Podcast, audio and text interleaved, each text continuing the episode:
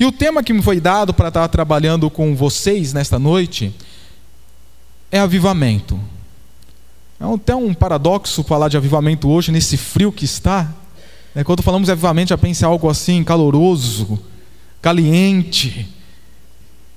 E vai ser um tempo muito gostoso para nós podermos falar justamente sobre o avivamento.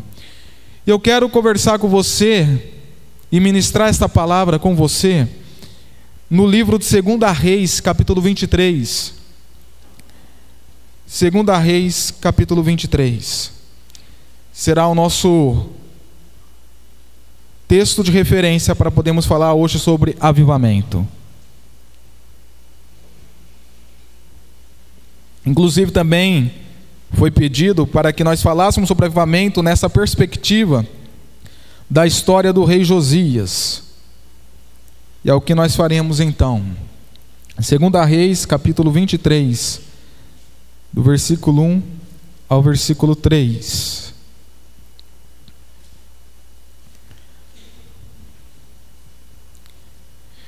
Eu quero iniciar esta mensagem fazendo uma afirmação para todos nós aqui, enquanto associação, enquanto juventude da associação, ou quanto às igrejas locais que aqui estão representadas, que cada um de nós carecemos, precisamos suspirar, ansiar, pulsar em nossos corações por aquilo que nós chamamos de real avivamento, de verdadeiro avivamento, de avivamento genuíno, de avivamento autêntico. Avivamento este que sobrevém, e preste atenção nisso, avivamento este que sobrevém através da comunicação da aliança do Senhor para conosco.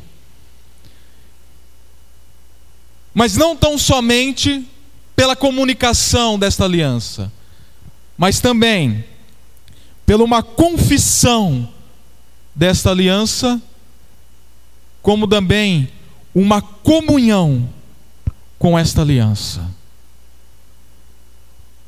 Eu inicio com a tamanha afirmação esta mensagem, baseado justamente nesse texto que nós vamos ler nesse instante. Então o rei, eu vou usar aqui a versão da Almeida século 21, então se tiver alguma diferença é devido à versão que eu estou usando. Então o rei mandou convocação e todos os anciãos de Judá e de Jerusalém se ajuntaram a ele. O rei foi ao templo do Senhor acompanhado de todos os homens de Judá, os moradores de Jerusalém, os sacerdotes, os profetas e todo o povo do mais jovem ao mais velho. E leu para eles todas as palavras do livro da aliança, que havia sido achado no templo do Senhor. Então, o rei se colocou em pé junto à coluna e fez uma aliança diante do Senhor, de andar com o Senhor e guardar os seus mandamentos, os seus testemunhos e os seus estatutos, de todo o coração e de toda a alma confirmando as palavras dessa aliança que estavam escritas naquele livro. E todo o povo firmou compromisso com essa aliança. O livro de Reis, tanto primeira enquanto segunda Reis, provavelmente escrito por Jeremias, embora existam outras opções de escritores, mas a mais aceita é Jeremias, ele retrata sobre a história do, dos finais dos dias do rei Davi e o início do reinado do rei Salomão, até o capítulo 11 de 1 Reis. A partir do capítulo 12 de 1 Reis, nós temos a divisão da nação de Israel entre Reino do Norte, que fica conhecido daí como Israel em si, e o Reino do Sul, que fica conhecido como Judá.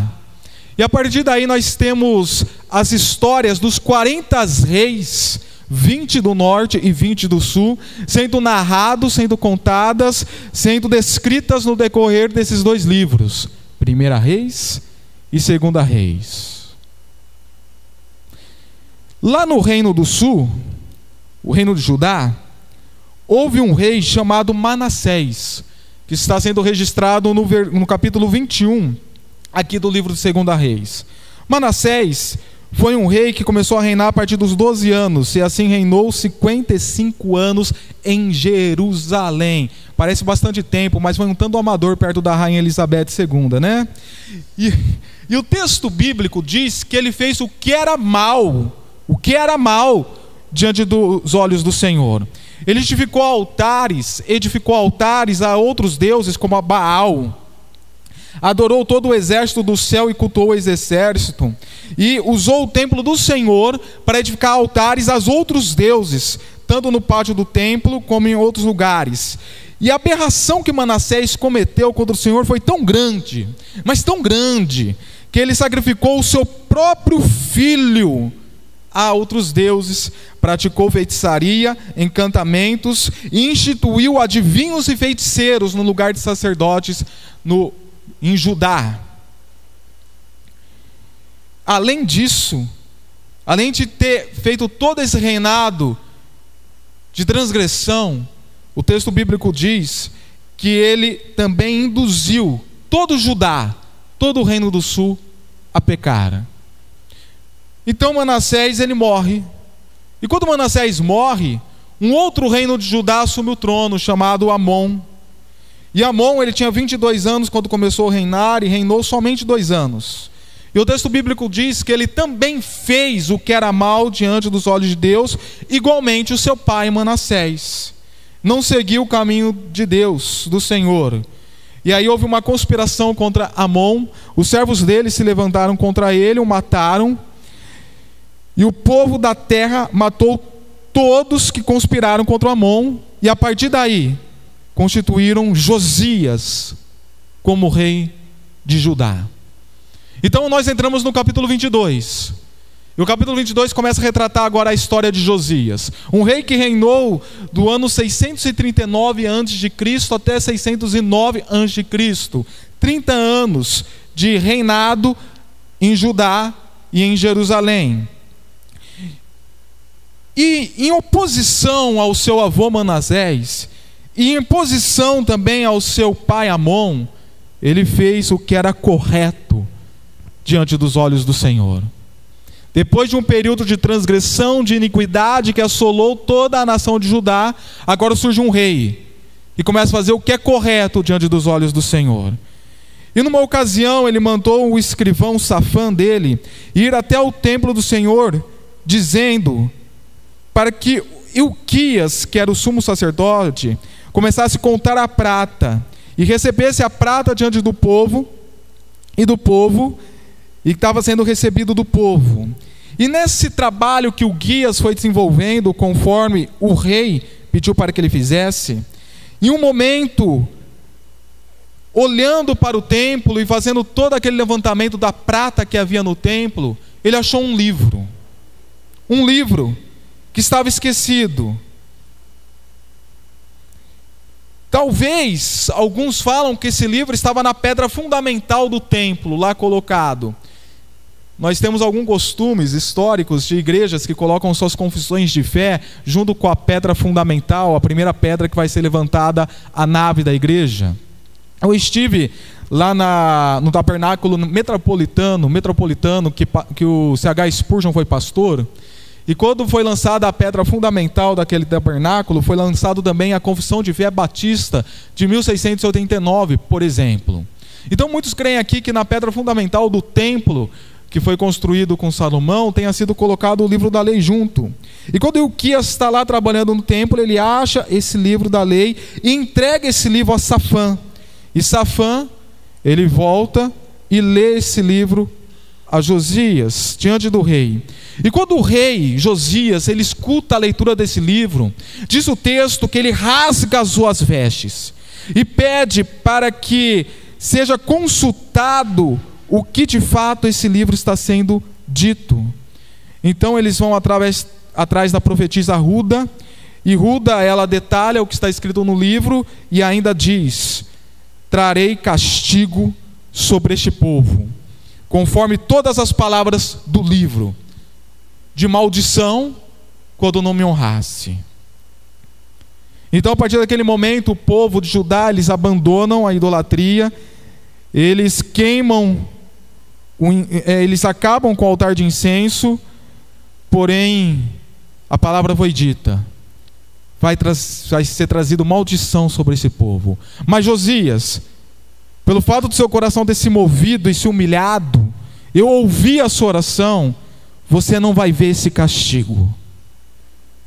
E assim se encerra a história do contexto, e nós voltamos para o versículo 1 ao versículo 3 do capítulo 23.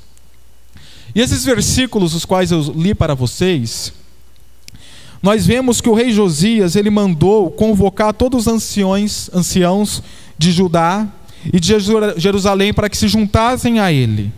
E além disso, ele foi ao templo do Senhor, acompanhado de todos os homens de Judá, todos os moradores, sacerdotes, profetas de todo o povo, do mais jovem até o mais velho. E quando ele está reunido então com este povo, ele lê para esse povo todas as palavras daquele livro que foi achado, daquele livro que recebe aqui uma qualidade, o livro da aliança. E quando ele lê cumprindo assim o mandamento que tinha sido dado lá no capítulo 17 de Deuteronômio, do versículo 14 ao 20, que quando o rei assumisse o trono diante do povo, ele deveria ler o livro da lei ou o livro da aliança. Quando ele assim ele faz, ele se coloca em pé junto a uma coluna e faz uma aliança, uma aliança diante de todo o povo. E essa aliança que ele faz é de andar com o Senhor e guardar os mandamentos.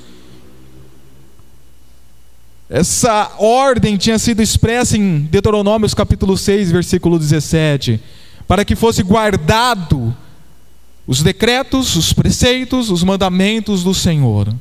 Inclusive, o versículo chave de 2 Reis é o capítulo 17, versículo 13, que diz assim: mas o Senhor advertiu Israel e Judá pelo ministério de todos os profetas e de todos os videntes, dizendo: Convertei-vos dos maus caminhos e guardais os meus mandamentos e os meus estatutos, conforme toda a lei que ordenei a vossos pais, e que vos enviei pelo ministério dos meus servos, os profetas. E é justamente então que Josias aqui vai realizar. E assim fala o texto bíblico que ele vai buscar fazer isso de todo o coração e de toda a alma. Outro mandamento que estava sendo indicado lá em Deuteronômio, capítulo 6, versículo 5: Amarás o Senhor teu Deus de todo o teu coração, de toda a tua alma e de toda a tua força. E esse compromisso que Josias assume diante do povo. E ele assume esse compromisso tamanho tal que nós podemos ver no restante do versículo 23 que ele começa a destruir os altares que tinham sido levantados, ele tira do templo os postes ídolos, ele queima tudo aquilo, derruba as moradias dos prostitutos, dos feiticeiros, os sacerdotes de outros deuses, ele retira também.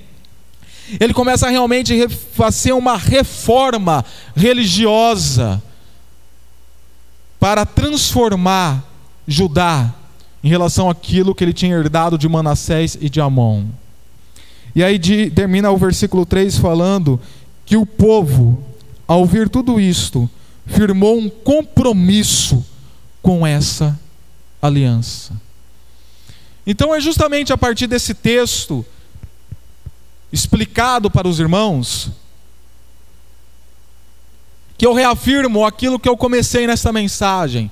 Nós carecemos, nós carecemos como igreja, como comunidade, e preste atenção no que eu estou falando para vocês, nós carecemos como igreja, como comunidade, porque se nós notarmos bem, o rei Josias, quando ele, ele assume esse compromisso da aliança, ele assume em comunhão, em ajuntamento, em assembleia com os santos que aqui estavam presentes, conforme mostra o versículo 1 e o versículo 2, parte A. E como igreja, então, como comunidade cristã, nós carecemos suspirar, pulsar, ansiar pelo real avivamento. Esse suspiro, esse anseio pelo real avivamento, não tem que ser algo tão somente privado, particular, meu, e tão somente meu. Porque até mesmo a espiritualidade cristã, a verdadeira espiritualidade cristã, a verdadeira espiritualidade evangélica, protestante que nós somos, ela não é do privado para o público, mas é do público para o privado. Não é de você para a igreja, a sua espiritualidade particular para depois impactar a igreja, mas é a espiritualidade de você reunido como igreja, impactando a sua espiritualidade particular. A verdadeira espiritualidade cristã, ela começa com o povo, ajuntado com o povo. E o que você vai viver na sua espiritualidade particular depois é reflexo da espiritualidade pública, junto com a igreja local. Então, quando eu falo que nós carecemos suspirar e ansiar por avivamento, ou pelo real avivamento, isso nós precisamos começar a realizar como igreja, juntos, reunidos. Mas daí a pergunta que se faz é: como? Como é que nós ansiamos? Como é que nós suspiramos? Como é que nós pulsamos pelo real avivamento como igreja? Como é que se faz isso? Eu quero começar a responder para você essa pergunta de como é que nós não fazemos isso. Porque hoje nós temos uma confusão muito incisiva do que seja avivamento. Então preste atenção no que vou te falar. Esse anseio pelo real avivamento, ele não se dá através de busca por experiências de busca por experiências que possa satisfazer, de alguma maneira, o vazio existencial que nós vivemos. Não é isso. Avivamento não é isso. O anseio por avivamento não é isso. Não é busca por experiências para satisfazer o vazio existencial. Eu vou explicar o que eu quero dizer para vocês. E vocês vão entender onde eu quero chegar com isto. Tem um pensador que eu gosto de lê-lo, do século XX, que é bem conhecido entre nós, e inclusive ele foi um grande escritor no meio dos jovens e da juventude, e recebia muitos jovens e, e juventude lá em Labri, na Suíça, chamado Francis Schaeffer. E o Francis Schaeffer, como ele lidou com muita a, a, questão existencial dessa juventude da época dele, década de 60, 70, 80 mais ou menos, ele nos ensinou que a cultura, a sociedade e o indivíduo em si, você e eu, eu enquanto Maurício, você enquanto qual é o seu nome mesmo? Lilian. Lilian. Você enquanto Bia, o irmão enquanto Como? O nome do irmão? Isso. Wilson. Enquanto Wilson, nós enquanto pessoas que se ainda não temos Cristo Jesus em nossas vidas, nós temos duas perspectivas a serem vividas. Ele chama a perspectiva do andar de baixo e a perspectiva do andar de cima.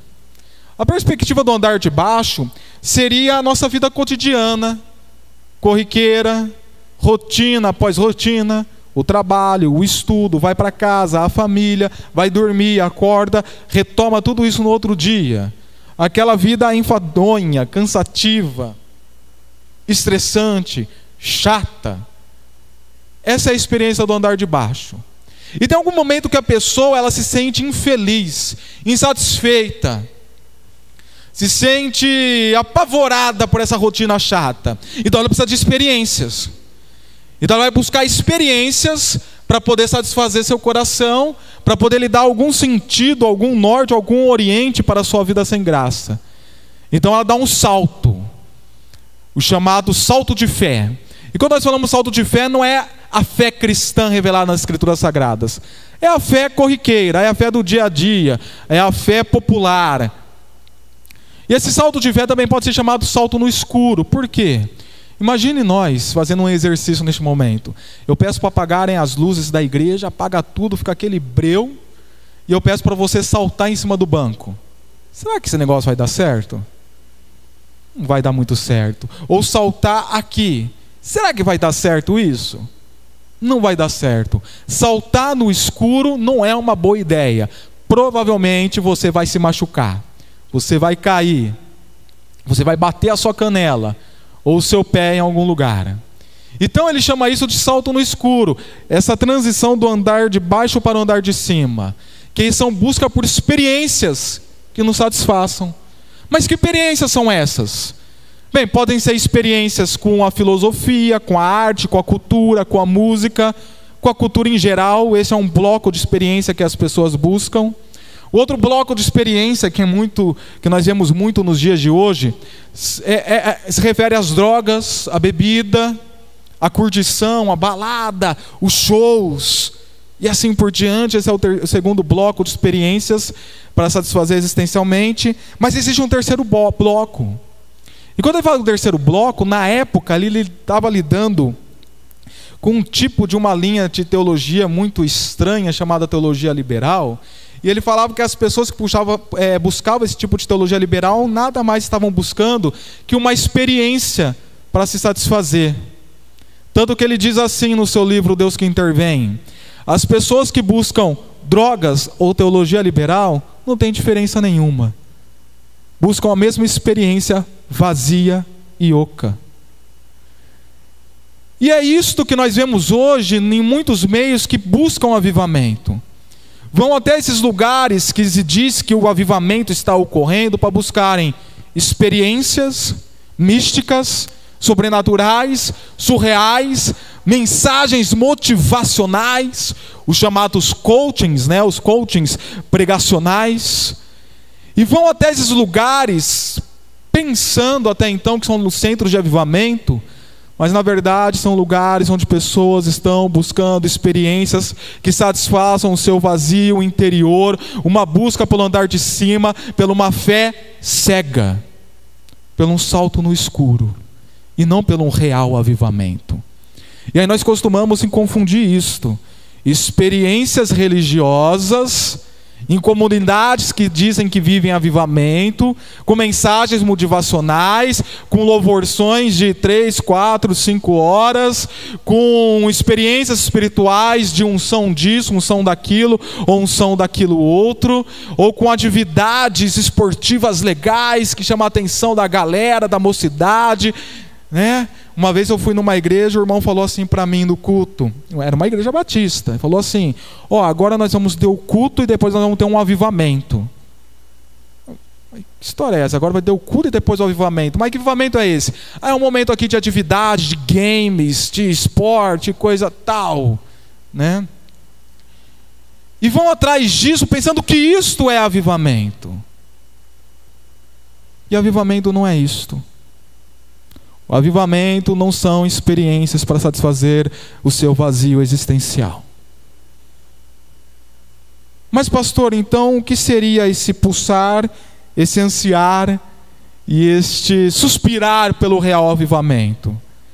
E quando eu olho para esse texto bíblico que nós já lemos e já explicamos, eu abstraio dele pelo menos, eu retiro dele pelo menos três ações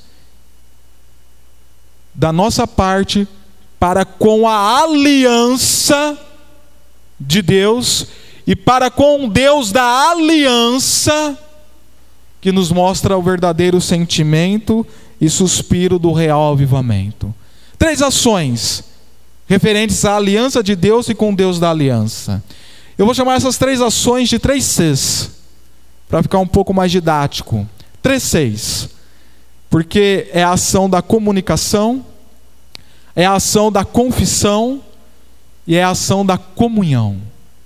Comunicação, confissão e comunhão. Eu começo com a primeira ação, que é a ação da comunicação. Justamente quando eu vejo lá no, na parte B do versículo 2, que Josias ele leu todas as palavras do livro da aliança. Quando ele percebe que aquele povo estava destruído espiritualmente, ele não promoveu o show gospel, ele não trouxe Fernandinho para a sua cidade, né, que dia 1 de outubro o Fernandinho vai estar lá em Descalvado, por isso que eu estou falando. Ele não trouxe o Fernandinho para a sua cidade, ele não promoveu o louvorzão, ele não promoveu o kit games, ou gincanas para avivar a galera. Não. Ele leu as palavras do livro da aliança. E aqui está a nossa primeira ação em relação à aliança, a comunicação desta aliança. para o povo de Deus, para a igreja de Deus, para a Jubape. Note bem que eu vou dizer para vocês. O símbolo do avivamento não é o fogo. Ontem, quando eu estava novamente a refletir sobre essa mensagem, eu digitei avivamento lá no Google e fui ver o banco de imagens. Fogo. Pessoa flamejando, pegando fogo, se incendiando. Querido, o símbolo do avivamento não é o fogo. O símbolo do avivamento é a cruz. Já diz uma frase que não existe evangelho sem cruz. E de fato também não existe avivamento sem cruz. Por isso então que eu fiquei muito surpreso para minha alegria de quando eu olhei a imagem de divulgação oficial do nosso encontro de hoje, que o tema era avivamento, era uma Bíblia aberta e atrás da Bíblia uma notória cruz. Primeira vez que eu vejo um tema de avivamento com uma imagem diferente. Fiquei muito feliz por isso, porque aí sim nós temos um suspiro, um desejo real para o avivamento, quando nós buscamos comunicar a aliança que foi feita na cruz. Aqui, quando nós falamos que o rei Josias ele leu todas as palavras do livro da aliança, provavelmente está se referindo ao Pentateuco, Gênesis, Êxodo, Levítico, Número e Deuteronômio. Só das quatro grandes alianças do Velho Testamento que nós temos, que é a aliança com Noé, a aliança com Abraão, a aliança com Moisés e a aliança com Davi, dessas quatro alianças, três delas estão no Pentateuco. Nós temos primeiramente a aliança com Noé, em Gênesis 9, quando Deus ele estipula até o símbolo da aliança, o arco-íris, falando que não haveria mais a destruição da espécie como houve no dilúvio. E lá nós temos uma aliança que chamamos a aliança da preservação. Depois, lá em Gênesis capítulo 15, nós temos a aliança feita com Abraão, que de Abraão viria uma descendência, viriam várias nações, mas no mais decorrer do capítulo 15 de Gênesis, nós vemos que isso seria mais particularmente em Isaac, que viria um povo, que posteriormente seria o povo de Israel. Então nós temos a aliança de um povo feita com Abraão. Lá em Êxodo, capítulo 19 até o capítulo 24, agora nós temos uma outra aliança sendo colocada com Moisés, a chamada aliança da lei. E o que eu quero notar com vocês quando eu estou citando essas alianças, porque é justamente essas alianças que Josias está tomando conhecimento no livro da aliança, é que todas essas alianças elas têm, elas têm uma finalidade, que não é por elas mesmas. A aliança de Noé não tem a finalidade pela própria aliança de Noé. A aliança de Abraão não tem a finalidade para a própria aliança de Abraão, nem a de Moisés para a própria aliança de Moisés todas essas três alianças, junto com a aliança de Davi, com Davi, que é a aliança de um trono perpétuo, elas têm por finalidade apontar para a nova aliança que é em Cristo Jesus. Porque a aliança da preservação em Noé apontava para a nova aliança em Cristo Jesus, que haveria a preservação dos salvos e eleitos em Cristo Jesus por toda a eternidade. E nós precisamos comunicar essa verdade da aliança em Cristo.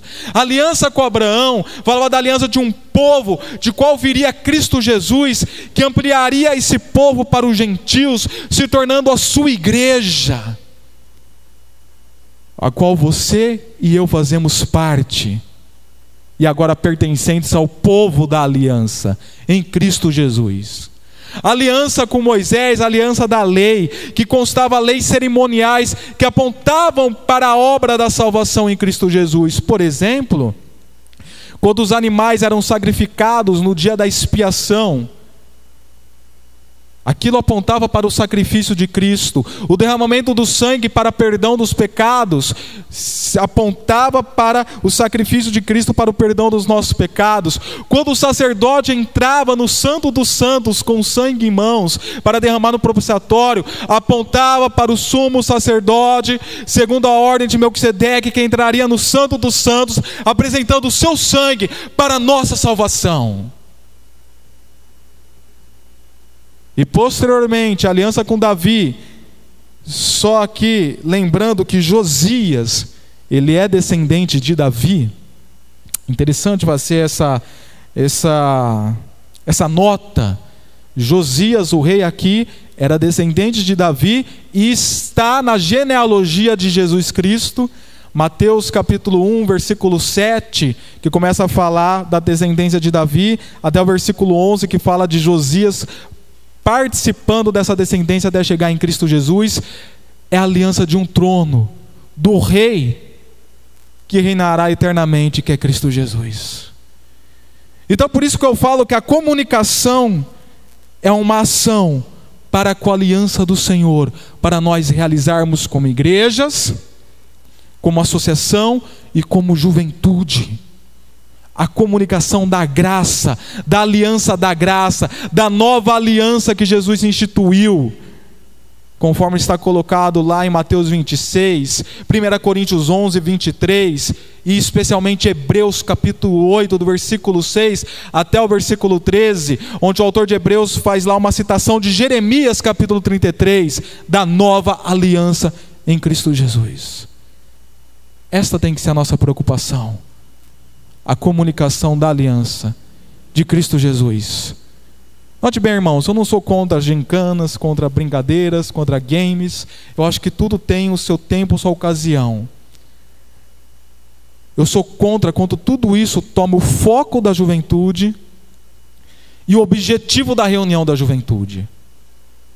E o objetivo da reunião da juventude, o foco da juventude, não é buscar experiências que se satisfaçam sobrenaturalmente, ou gincanas e brincadeiras, mas é a cruz sendo comunicada, pregada, falada, dita. Por isso então que eu amei a música que foi tocada, a última música que foi tocada aqui. Bem, se estava falando de avivamento, provavelmente nós queríamos que cantassem música como Vem com teu fogo, vem com tua glória, vem encher este lugar, vem encher a minha vida, vem com teu fogo, vem com tua glória, vem encher este lugar, vem encher a minha vida, vem com teu fogo, vem com tua glória, assim repete 10, 15, 20, 30 vezes. Eu fui em congresso de avivamento que eu vi isto. Essa música sendo cantada, é só isso, é só isso a letra, e lá é 20, 30 minutos só cantando isso. Nós esperaríamos isso, mas não nós cantamos que Cristo é a rocha que está firmada a nossa fé, e sobretudo, Ele é Senhor e Salvador.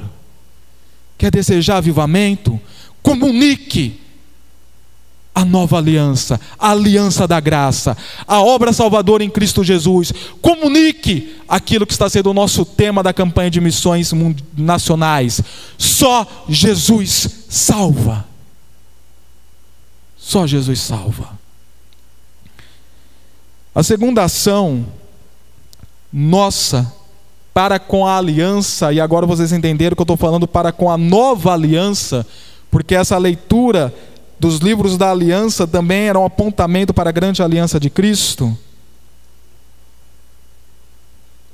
Eu chamo a ação da confissão. A palavra confissão, ela é do grego homologel. Ela tem o significado de falar a mesma coisa, o mesmo assunto, concordar.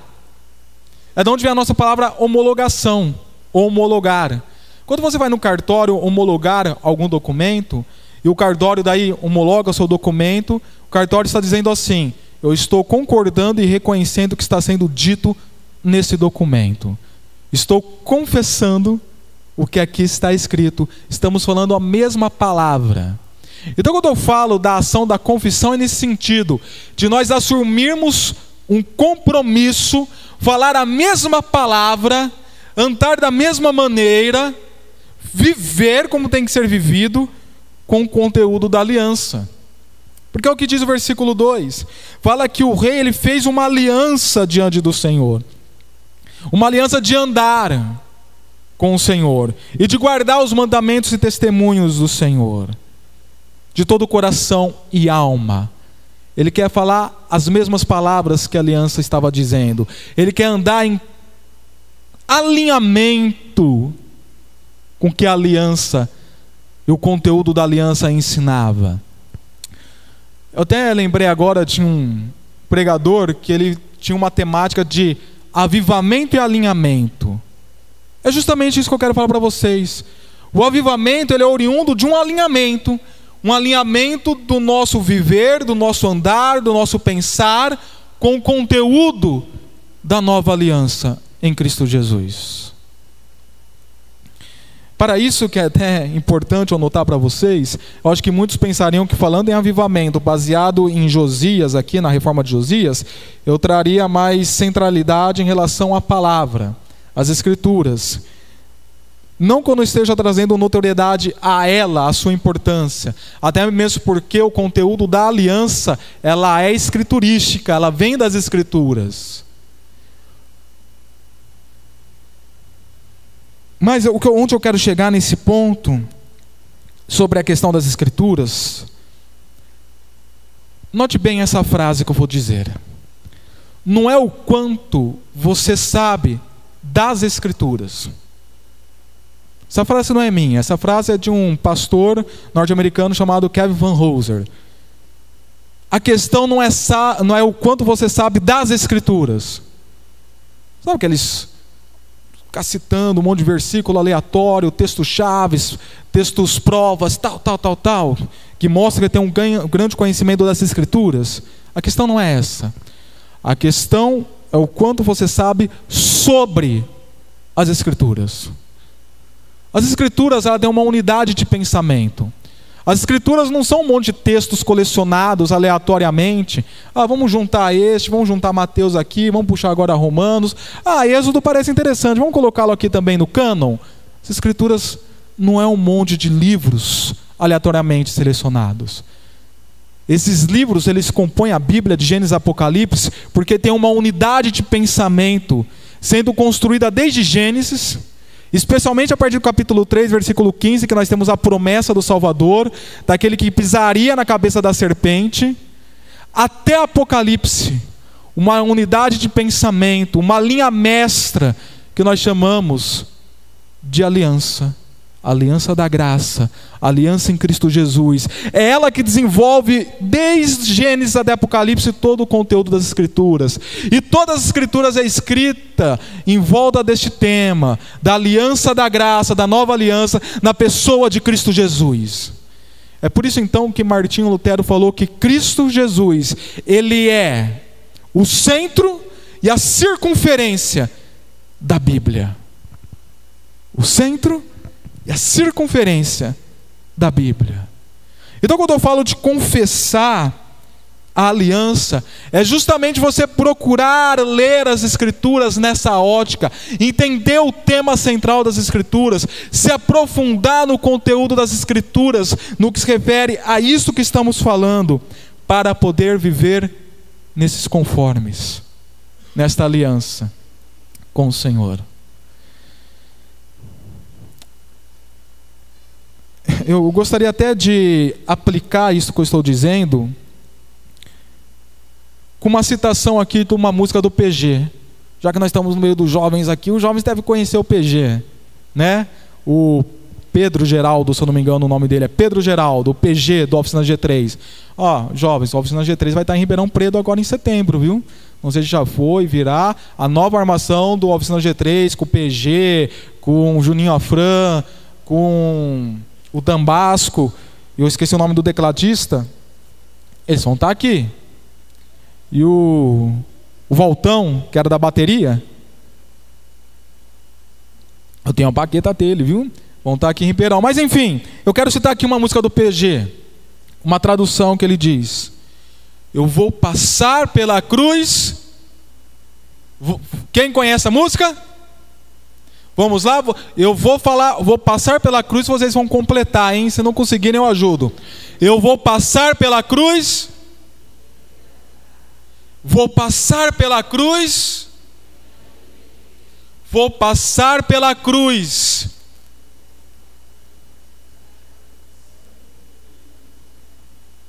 Eu vou passar pela cruz e vou passar pela cruz que a oferta crucifica, te agradeço a Jesus pela cruz. Vou recitar agora essa letra eu vou passar pela cruz e me quebrantar. Ou seja, quando eu passar pela cruz, que é o símbolo da aliança, da aliança da graça, que é realmente o chamativo da aliança, quando eu passar e ver esta cruz, eu vou me quebrantar, me derramar diante dela. Eu vou passar por essa cruz e vou me arrepender vou voltar para trás, vou mudar, vou ser moldado, vou ser transformado. Eu vou passar pela cruz que ainda está manchada com o sangue da nova aliança, de tanto me amar. Eu vou passar pela cruz e nela me ver, porque eu sei que a obra daquela cruz foi justamente para trazer justificação e salvação para a minha vida Vou ver lá os meus pecados que foram derramados, crucificados com Cristo Jesus. Eu vou passar pela cruz e erguer um altar, que a oferta sou eu. E daí você se pergunta, mas pastor, a oferta da cruz não é Cristo Jesus? Sim, é Ele. No que se refere à nossa salvação, à nossa justificação, a oferta foi Ele. Mas a citação que eu faço assim desta letra, que estou fazendo agora, é no sentido de renúncia é no sentido de santificação, é no sentido de negar a mim mesmo e tomar a minha cruz para seguir a Cristo Jesus. Então, nesse sentido, a oferta sou eu, crucifica o meu eu, para poder andar com o Senhor, para poder guardar os seus mandamentos de todo o coração e toda a alma. E nota aqui que todo o coração e toda a alma está referindo a, ao ser humano de forma completa em todo o seu aspecto, porque o coração aqui é o centro de toda a realidade humana. Eu vou crucificar o meu eu de forma integral. Eu te agradeço, ó Jesus, pela cruz. Isso também é discurso do avivamento, de um suspiro, um desejo para o avivamento. Um suspiro pelo avivamento que não requer renúncia, sacrifício, no sentido de santidade, de santificação, de mudança, de andar de acordo com aquilo que é revelado nas Escrituras Sagradas no tema da aliança, não é um suspiro real pelo avivamento. É suspiro por entretenimento, mas não por avivamento. Então, quando nós estivermos como igreja reunidos, querida e querida, quando nós estivermos como Jubap reunidos, que nós possamos levar em nossos corações a vontade de conhecer o Cristo da aliança através dos cultos, das programações, e lá sermos alinhados, trabalhados para andarmos conforme o querer do Cristo das alianças e da nova aliança em Cristo Jesus. Que essa seja a nossa preocupação como encontro pregar a cruz, cantar a cruz, orar sobre a cruz, falar sobre a nova aliança, aprender dela e assumir um compromisso de estar alinhado com ela. E assim eu quero encerrar com a terceira ação. Eu quero que você preste atenção no que eu vou dizer agora para você. As duas primeiras ações eu tomei de Josias e coloquei elas em paralelo de nós como igreja ou como Jubap, ou como associação. A última ação eu quero agora tomar do povo de Judá e colocar em paralelo com aqueles que estão lá fora, com o mundo lá fora, com as pessoas lá fora, com seus amigos não salvos, com os incrédulos que ainda não conhecem Jesus Cristo. O final do versículo 3 diz assim: E todo o povo firmou compromisso com essa aliança. Depois de ter visto o que foi comunicado pelo rei, pela confissão que o rei fez de uma aliança diante do Senhor, de andar com ele e guardar os seus mandamentos, agora o povo olhou isto e firmou um compromisso com essa aliança. Então, essa terceira ação eu chamo de ação da comunhão com a aliança. Para que o mundo possa olhar para nós e vê em nossos discurso e prática, em vida e em obras. Ou como diz os discípulos na, na estrada de Emaús, falando de Jesus de Nazaré, que era poderoso em palavras e em obras. Que eles possam olhar para nós em palavras, na comunicação, e em obras, na confissão, do andar verdadeiramente em alinhado com a aliança, e assim entrar em comunhão também com esta aliança, sendo alcançados por esta aliança. Que nós possamos ver essa ação deles então, para isso, nessa ação, quero fazer aqui o desafio para Jubape, agora especificamente. Jubape, quando estiver reunido como Chubape, comunicando Cristo Jesus, confessando Cristo Jesus, que vocês não busquem fazer isso de um ambiente tão somente interno entre vocês, mas que tudo isso possa extrapolar as quatro paredes, possa romper as portas e chegar naqueles que precisam ouvir o conteúdo desta aliança, para que possamos ver neles uma comunhão com esta aliança. E eu quero deixar aqui para vocês uma dica, um conselho. Pós-pandemia, vocês pararam para pensar quanto estresse Quanto estresse pós-traumático, quantas doenças emocionais ficaram pós-pandemia? Vocês pararam para pensar quantas questões, quantas dúvidas, inclusive o problema do mal, que é um grande problema que nós buscamos responder com a fé cristã, o problema do mal, devido ao coronavírus ter devastado várias vidas, política pública, discussões como governos socialistas, capitalistas, que fortaleceu pós-pandemia. Vocês viram quantas questões ficaram abertas para serem respondidas? Perceberam isso? Agora eu faço uma pergunta para vocês. Como vocês lidam com essas doenças emocionais? E como vocês lidam com essas questões abertas na perspectiva da nova aliança? Como vocês podem responder isto um mundo lá fora, na perspectiva da, nossa, da nova aliança? Um pastor batista da década 20,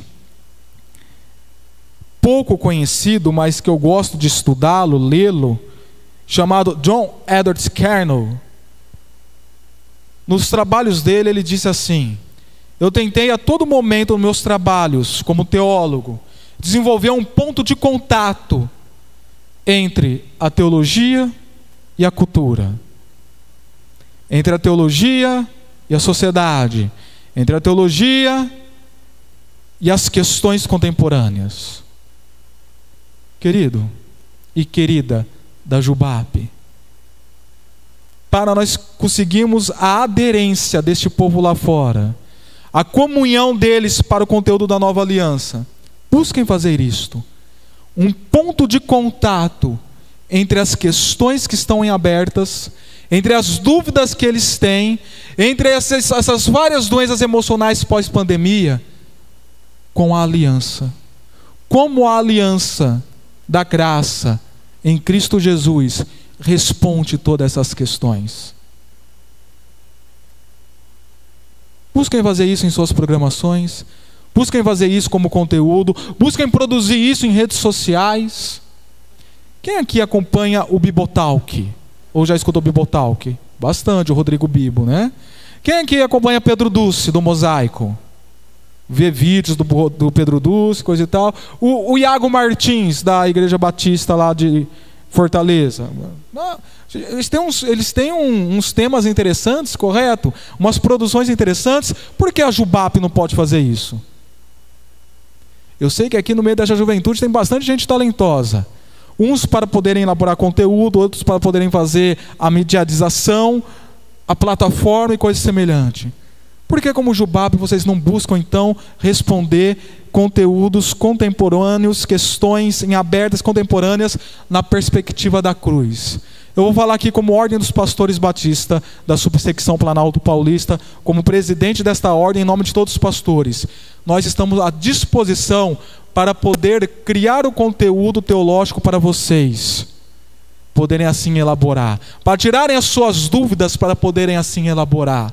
e transmitir tamanho conteúdo da aliança da graça para esses temas em aberto, para que nós possamos ver um povo aí fora firmando um compromisso com a aliança da graça.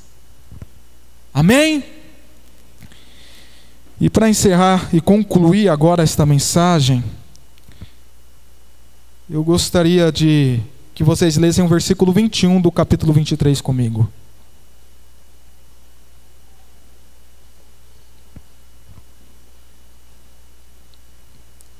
Então o rei deu ordem a todo o povo: Celebrai a Páscoa ao Senhor vosso Deus, como está escrito neste livro da aliança. Eu quero usar esse versículo para amarrar tudo aquilo que eu já disse. Queridos, a Páscoa foi uma festa instituída lá em Êxodo capítulo 11, capítulo 12, mais ou menos, que se referia à libertação do povo do Egito. Nesta festa, nós vemos que, antecedendo a décima praga, lá na décima praga, nós vemos que o sangue era colocado no umbral das portas para que o anjo da morte, ao passar por essas casas, não recair sobre essas casas. E a Páscoa, a festa pascual de Israel, fazia realmente memória à libertação do povo do Egito e a esse sangue que protegeu as famílias do anjo da morte apontando para Cristo Jesus e a nova aliança. Uma comunidade aliancista, uma igreja aliancista, uma juventude aliancista que almeja pelo real avivamento, ela tem isso daqui como foco. Celebrar algo que aponte para Cristo que é o autor e o consumador da nossa fé, conforme fala Hebreus capítulo 12. Avivamento, avivamento é algo que dá vida, que traz de volta para a vida o que estava morto.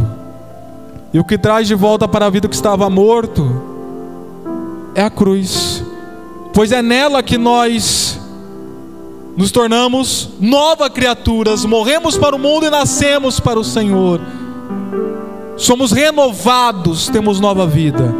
É a cruz que dá vida, é a salvação que dá vida, é Cristo Jesus que dá vida, é o nome dele centralizado, pregado, dito. Inclusive, se você quer saber se numa igreja o Espírito Santo está operando, se você quer saber se numa igreja o Espírito Santo está ministrando, se você quer saber se numa igreja o Espírito Santo está fluindo, é quando o nome de Jesus Cristo é centralizado.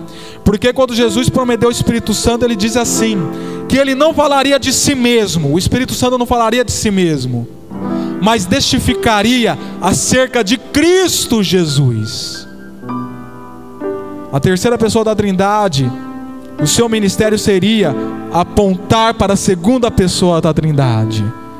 Uma igreja que tem um fervor do Espírito Santo é aquela igreja que busca a cruz, a mensagem da cruz, olhar para Jesus, o autor e consumador da nossa fé. Que Ele seja esse fundamento de um suspiro, de uma emoção pelo um real avivamento.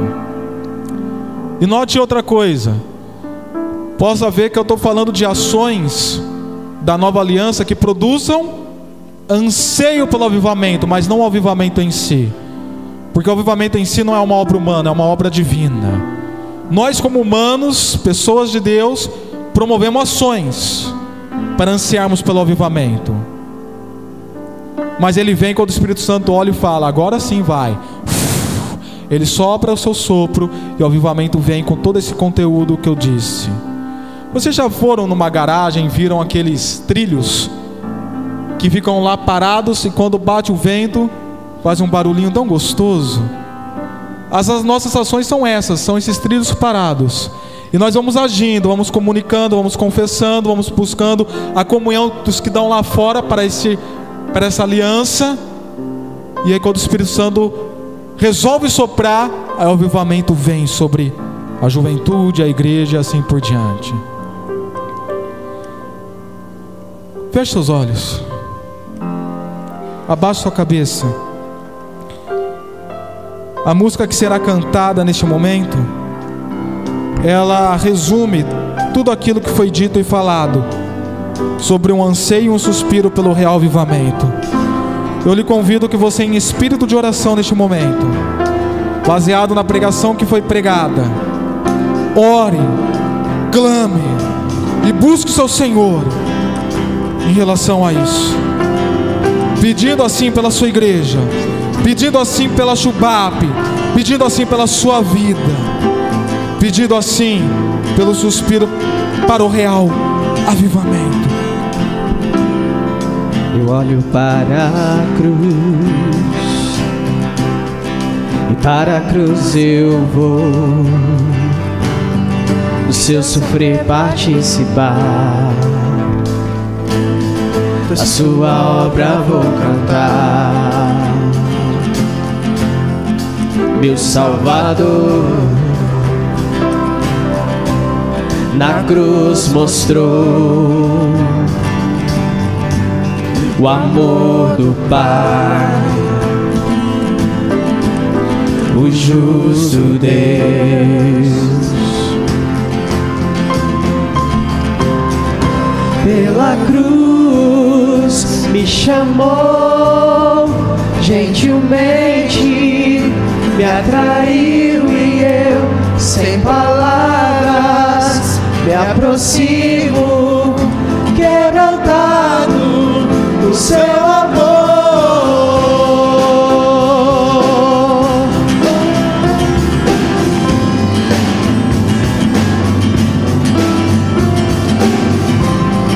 Vamos ficar em pé, vamos cantar essa música ao Senhor. Vamos cantar isso como um desejo ao verdadeiro real avivamento. Da vida de graça recebi por sua cruz da morte me livrou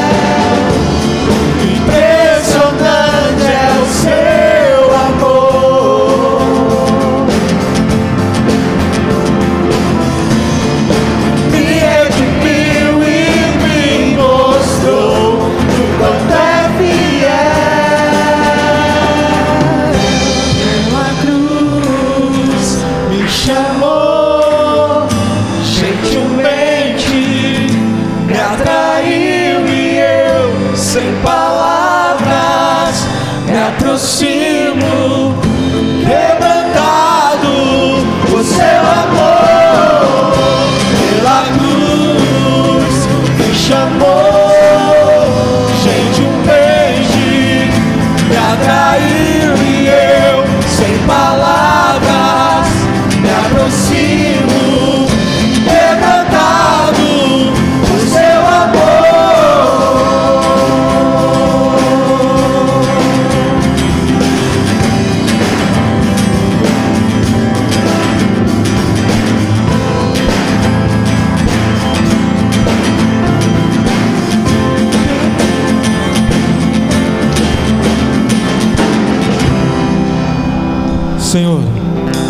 nesta noite nós possamos ter compreendido a história do rei Josias, o texto bíblico que foi explicado, com o seu contexto que foi exposto, que possamos ter aprendido um pouco mais de cultura e conteúdo bíblico e do que realmente significa o avivamento.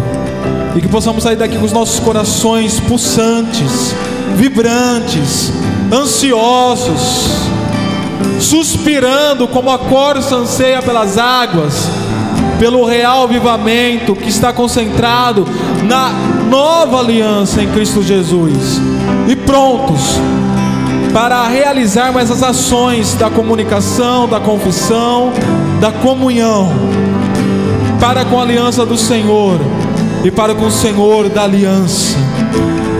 Em nome de Jesus. Amém.